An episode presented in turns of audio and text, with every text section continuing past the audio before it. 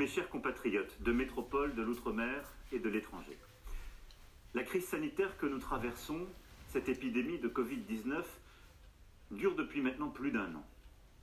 Un an de peine, d'épreuves, où nous aurons été au moins 4 millions et demi à contracter la maladie et où bientôt 100 000 familles auront été endeuillées. Un an d'efforts pour tous, d'angoisse, de sacrifice, de fierté aussi et d'actes héroïques. Un an où ensemble, nous avons résisté et appris, où nous avons tenu. Je vous l'avais dit dès le début, nous allions vivre avec le virus, et c'est bien cela. Alors si ce soir je m'adresse à vous avec autant d'humilité que de détermination, c'est pour vous dire que nous allons tenir encore, essayer de faire le point sur l'épidémie, les prochaines étapes, essayer de vous dire que si nous restons unis, solidaires, si nous savons durant les prochaines semaines nous organiser, alors nous verrons le bout du tunnel et nous nous retrouverons. Si je m'adresse à vous ce soir, c'est pour appeler à la mobilisation de chacun pour ce mois d'avril où beaucoup se joue. Où en sommes-nous aujourd'hui? Après un confinement dur, lors de la première vague au printemps 2020, puis ce qu'on a appelé un confinement adapté lors de la seconde vague à l'automne dernier, nous avons opté depuis le début de cette année 2021 pour une réponse qui visait à freiner l'épidémie sans nous confiner trois principes n'ont cessé de nous guider. D'abord la sécurité. Vous protéger, ne jamais transiger sur la santé des Françaises et des Français, permettre à chacun d'être soigné dans les meilleures conditions. Ensuite, le deuxième principe, c'est l'équilibre. C'est-à-dire prendre en compte les conséquences aussi des restrictions sur nos enfants et leur éducation, sur l'économie, la société, la santé mentale, notamment des plus jeunes, Veiller à ne pas pénaliser les territoires où le virus circule moins ou peu. Et puis le troisième principe, c'est la responsabilité, c'est-à-dire faire confiance. Préférer aux contraintes pour tous le civisme de chacun pour avoir les bons comportements face au virus, limiter ses contacts, se faire tester aux premiers symptômes et s'isoler lorsqu'on est positif. Sécurité, équilibre, responsabilité, ce sont ces trois principes qui nous ont conduits fin janvier à privilégier le renforcement de cette stratégie tester, alerter, protéger, le couvre-feu, la fermeture de certains établissements sur le reconfinement général du pays. Nous avons tous consenti des efforts importants. Et le virus a continué de circuler. Il circule encore aujourd'hui fortement. Mais là où beaucoup de nos voisins ont décidé de confiner il y a maintenant quatre mois, nos voisins allemands par exemple. Là où nos amis italiens en sont à leur quatrième confinement, nous avons aussi, par ces choix collectifs que nous avons faits, gagné des jours précieux de liberté, des semaines d'apprentissage pour nos enfants. Nous avons permis à des centaines de milliers de travailleurs de garder la tête hors de l'eau sans jamais perdre le contrôle de l'épidémie. Nous avons donc, je le crois, bien fait croire en la responsabilité des Français, ça n'est jamais un pari. Ces dernières semaines, nous faisons face à une nouvelle donne. Depuis, au fond, les premiers jours du mois, nous sommes entrés dans une course de vitesse. D'un côté, le déploiement de la vaccination, qui permet d'espérer raisonnablement une sortie de crise, et je vais y revenir. Et de l'autre, la propagation dans toute l'Europe d'une nouvelle forme de virus. Ce variant qui a été identifié pour la première fois chez nos voisins britanniques à la fin de l'année dernière et qui en quelque sorte a fait apparaître une épidémie dans l'épidémie. Celle-ci est plus étendue qu'au printemps dernier, ce qui fait qu'aucune région métropolitaine n'est désormais épargnée. Et celle-ci est aussi plus dangereuse qu'à l'automne, ce qui fait que le virus est plus contagieux mais aussi plus meurtrier. Les services de réanimation ont à prendre en charge des personnes en bonne santé, qui ont aujourd'hui 60 ans, même 50 ans, quelques-uns parfois plus jeunes.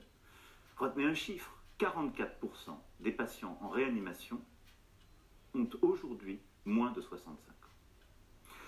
Face à ce double phénomène, nous avons décidé le 18 mars de prendre, pour près de 20 départements, des restrictions complémentaires au couvre-feu national qui était déjà en vigueur. Deux semaines après la mise en place de ces mesures, les chiffres sont clairs. Oui, cette stratégie a eu des premiers effets. Mais très clairement, ces efforts restent trop limités au moment où l'épidémie accélère.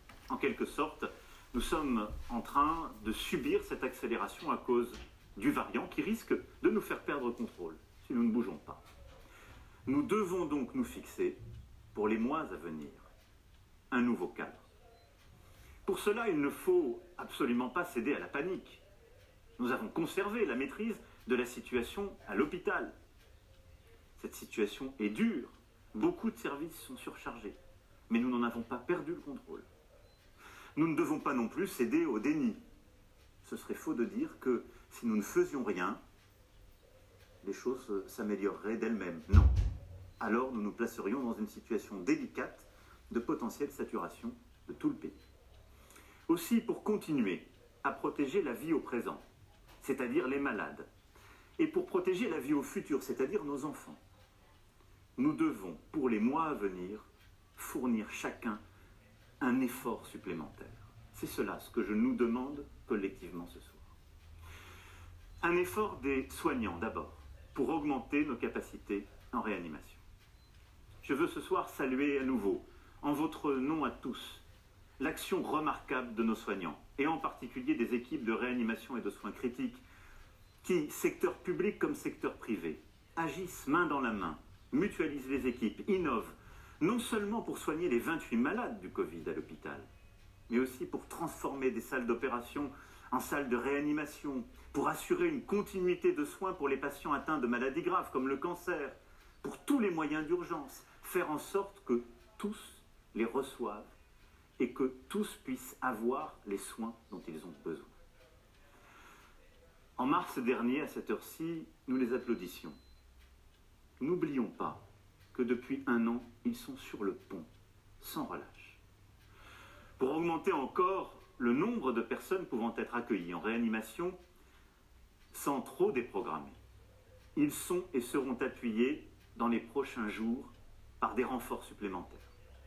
Le nombre de lits en réanimation a déjà été porté à 7000. Et je veux ici remercier les étudiants en médecine, les retraités, le service de santé des armées, tous les volontaires de la réserve sanitaire. Tous sont mobilisés, seront mobilisés de manière accrue pour porter dans les prochains jours notre capacité à un peu plus de 10 000 lits, en particulier aussi avec l'ouverture de nouvelles capacités d'accueil dans certains hôpitaux parisiens. Deuxième effort, qui nous concerne tous, celui-ci.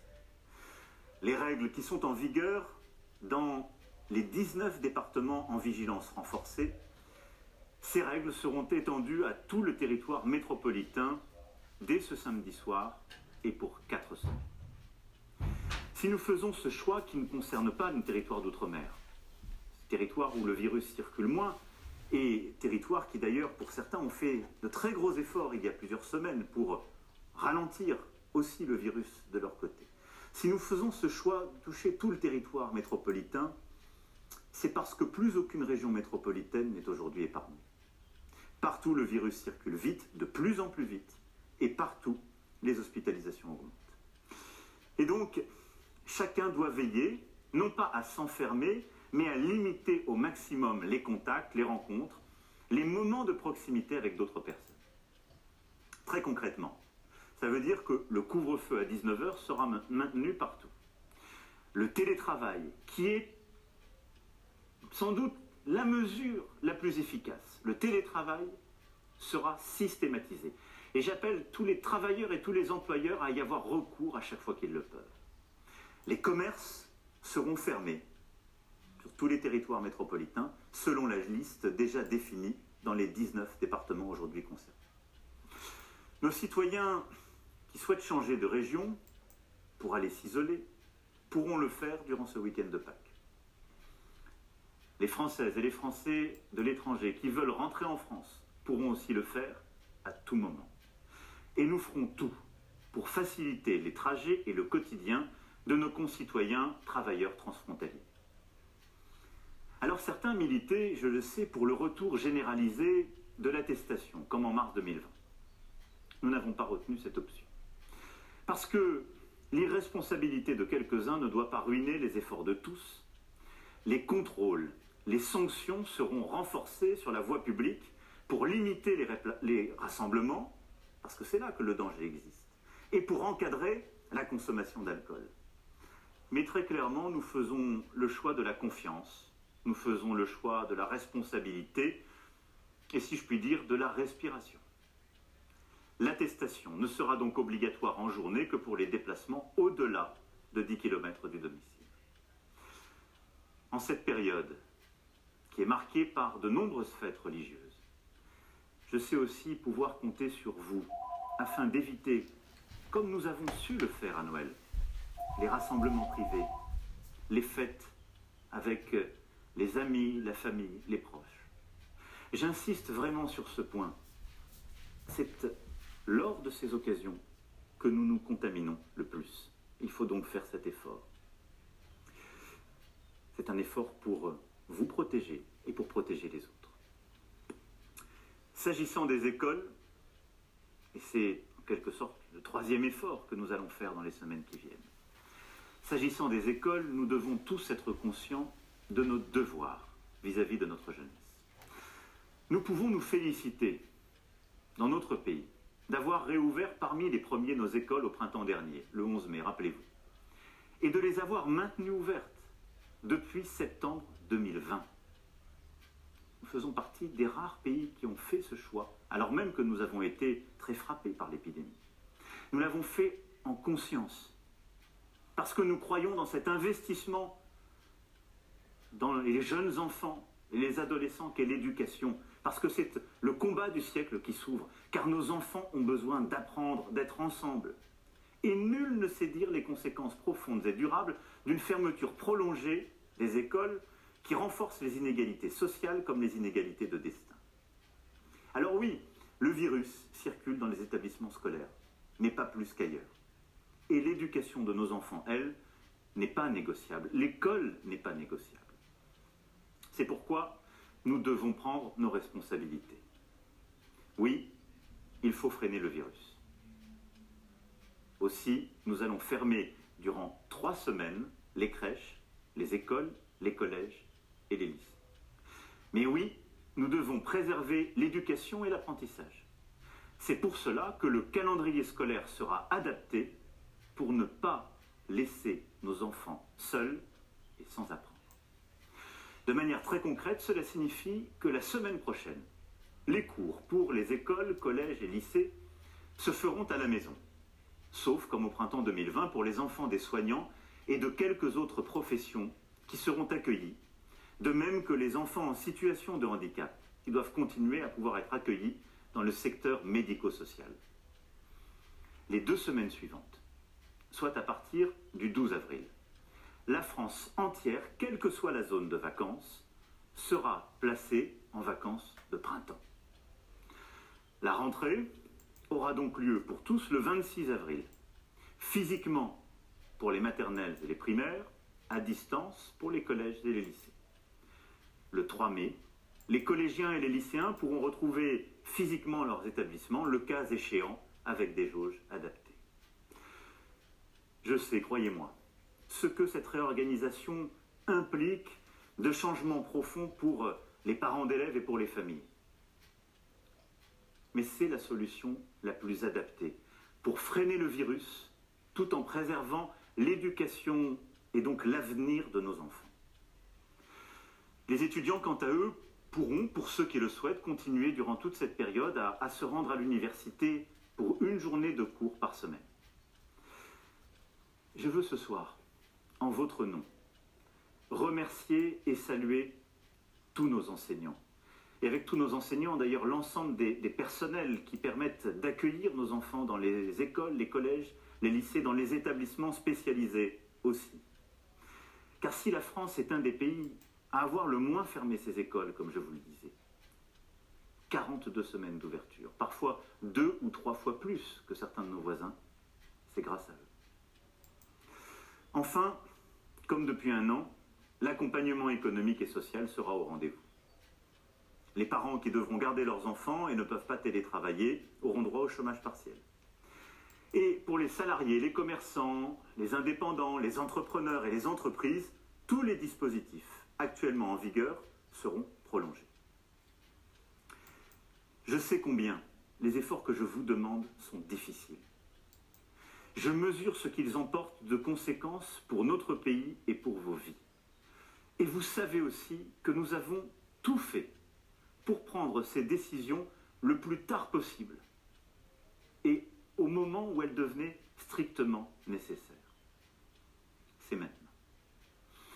Mais je tiens en même temps à vous dire ce soir que grâce à la vaccination, la sortie de crise se dessine enfin. Parce que oui, à cette heure, vous êtes déjà plus de 8 millions et demi à avoir reçu une première injection de vaccin. 3 millions à en avoir reçu deux. Et le vaccin est efficace. Il l'est au bout de 15 jours après l'injection de la deuxième dose. La meilleure preuve d'ailleurs de cette efficacité, elle est dans les chiffres que vous voyez à cet instant à votre écran et dans la mortalité en particulier de nos concitoyens de plus de 80 ans qui ont la mortalité qui a très fortement diminué. La meilleure preuve, elle en est d'ailleurs dans la situation des résidents des maisons de retraite qui, vaccinés à plus de 90%, ont pu progressivement reprendre une vie normale. Notre enjeu principal aujourd'hui, c'est donc d'accélérer encore et encore. Cette mobilisation, c'est celle, évidemment, du gouvernement, de nous tous et de tous les soignants, là encore, avec une stratégie claire. D'abord, continuer à avoir de plus en plus de doses en accélérant nos achats et surtout en produisant en France et en Europe. Nous sommes pleinement mobilisés, il y a eu des retards, il y a eu des choses que nous avons corrigées, et je pourrais y revenir, mais dans les semaines à venir, nous allons encore accélérer le nombre de doses que nous obtenons et nous allons progressivement devenir le premier continent au monde en termes de production de vaccins. C'est construire notre indépendance, c'est garantir que s'il faut des doses supplémentaires, nous ne dépendrons plus des autres, c'est garantir aussi la production de nouveaux vaccins s'il y avait à nouveau, à l'automne, hiver ou l'année prochaine, des nouvelles vaccinations à prévoir. Ensuite, c'est vacciner le plus vite possible tous ceux qui en ont le plus besoin, c'est-à-dire les plus âgés, les plus fragiles, ceux qui ont le plus de risques de développer des formes graves. Et j'assume totalement cette priorité, cet ordre que nous avons donné parce que c'est la garantie de notre efficacité. C'est ainsi que nous pourrons soulager plus rapidement l'hôpital, c'est ainsi que nous sauverons des vies. À partir de là, nous mettons tous les moyens pour vacciner, vacciner, vacciner, sans répit, sans jours fériés, le samedi et le dimanche comme la semaine. Pour les vaccins Pfizer et Moderna, qui nécessitent des conditions de conservation spécifiques, il y a 1700 centres de vaccination qui ont ouvert, notamment grâce à l'engagement exemplaire de nos maires que je veux ici remercier une fois encore. Pour les vaccins AstraZeneca, et demain Johnson Johnson, tous les médecins généralistes, pharmaciens, infirmiers et infirmières sont mobilisés. Au total, 250 000 professionnels, médecins, pharmaciens, sapeurs-pompiers, infirmiers, vétérinaires, sont aujourd'hui prêts à contribuer à ce grand effort national. Si vous avez plus de 55 ans et êtes atteint par exemple de diabète, d'hypertension ou de surpoids, vous pouvez aujourd'hui prendre rendez-vous auprès de votre médecin, votre infirmier, votre pharmacien, qui vous vaccinera directement avec le vaccin AstraZeneca. Cela a commencé depuis la semaine dernière et nous allons accélérer à mesure que les doses seront livrées. Les 1700 centres ouverts sont à disposition pour eux vacciner avec les vaccins Pfizer et Moderna et aujourd'hui vacciner donc tous nos concitoyens qui ont plus de 70 ans. Les, vaccinations sont en cours et elles accélèrent partout. Je sais que beaucoup de nos aînés ont essayé de prendre rendez-vous pour se faire vacciner ces dernières semaines. Trop souvent sans succès, et j'en suis profondément désolé. Ce n'est pas acceptable. C'est pourquoi j'ai demandé à l'assurance maladie de mobiliser des équipes pour y remédier. depuis quelques jours. Si vous avez plus de 75 ans, vous avez peut-être déjà reçu des appels, car l'ensemble des plus de 75 ans qui n'ont pas réussi à obtenir un rendez-vous seront appelés par nos services pour pouvoir le leur fixer. Et en parallèle, un numéro spécial sera mis à disposition pour prendre un rendez-vous. À partir du 16 avril, les premiers rendez-vous seront accordés aux personnes qui ont entre 60 et 70 ans. À partir du 15 mai, les premiers rendez-vous seront ouverts pour nos concitoyens qui ont entre 50 et 60 ans. Et à partir de la mi-juin, les rendez-vous seront ouverts à l'ensemble des Françaises et des Français de moins de 50 ans. Une stratégie de vaccination spécifique sera par ailleurs prévue pour toutes les professions les plus exposées, en particulier nos enseignants que j'évoquais tout à l'heure, mais aussi nos forces de l'ordre et plusieurs autres. Nous tiendrons l'objectif que je nous ai fixé, à savoir que d'ici à la fin de l'été, tous les Français de plus de 18 ans qui le souhaitent pourront être vaccinés. Parce que c'est la clé pour renouer avec la vie. La clé pour rouvrir notre pays. Mes chers compatriotes, les efforts d'avril d'une part et le déploiement de la vaccination d'autre part, c'est cette tenaille qui va nous permettre de contenir progressivement ce nouveau virus. Cette tenaille qui va nous permettre, à partir de la mi-mai, de commencer à rouvrir progressivement le pays, à retrouver cette culture qui nous a tant manqué, à retrouver les lieux de rencontre, les commerces, à retrouver cet art de vivre à la française que sont les restaurants, les cafés que nous aimons tant. Je reviendrai vers vous prochainement pour préciser un agenda de réouverture et pour que chacun puisse aussi se projeter avec plus de visibilité dans les mois qui viennent. Dès la mi-mai, nous recommencerons à ouvrir avec des règles strictes certains lieux de culture, nous autoriserons sous condition l'ouverture de terrasses et nous allons bâtir entre la mi-mai et le début de l'été un calendrier de réouverture progressive pour la culture, le sport, le loisir, l'événementiel, nos cafés et restaurants. Mais d'ici là, je sais pouvoir compter sur vous. Mes chers compatriotes, je sais qu'il y a beaucoup de lassitude, de fatigue. Je sais qu'il y a aussi parfois de l'énervement, de l'emportement, et c'est bien normal. Je sais qu'à chaque étape de cette épidémie, nous pourrions nous dire que nous aurions pu faire mieux, que nous avons commis des erreurs. Tout cela est vrai. Mais je sais une chose, nous avons tenu, nous avons appris, et nous nous sommes à chaque fois améliorés. Alors oui, aujourd'hui, pour le mois qui vient, il nous faut nous mobiliser. Nous mobiliser pour nos aînés et les plus fragiles, et nous mobiliser pour nos enfants, pour les protéger et leur permettre de continuer à apprendre et leur, préparer le pays, le continent, le monde auquel ils ont droit. Nous mobiliser parce que le succès de ce mois d'avril et de cette stratégie dépend de chacun d'entre nous, esprit de responsabilité. C'est ainsi que nous pourrons rebâtir ce chemin d'espoir, celui qui nous permettra de retrouver progressivement une vie normale, celui qui nous permettra aussi de tirer ensemble toutes les leçons de cette épreuve.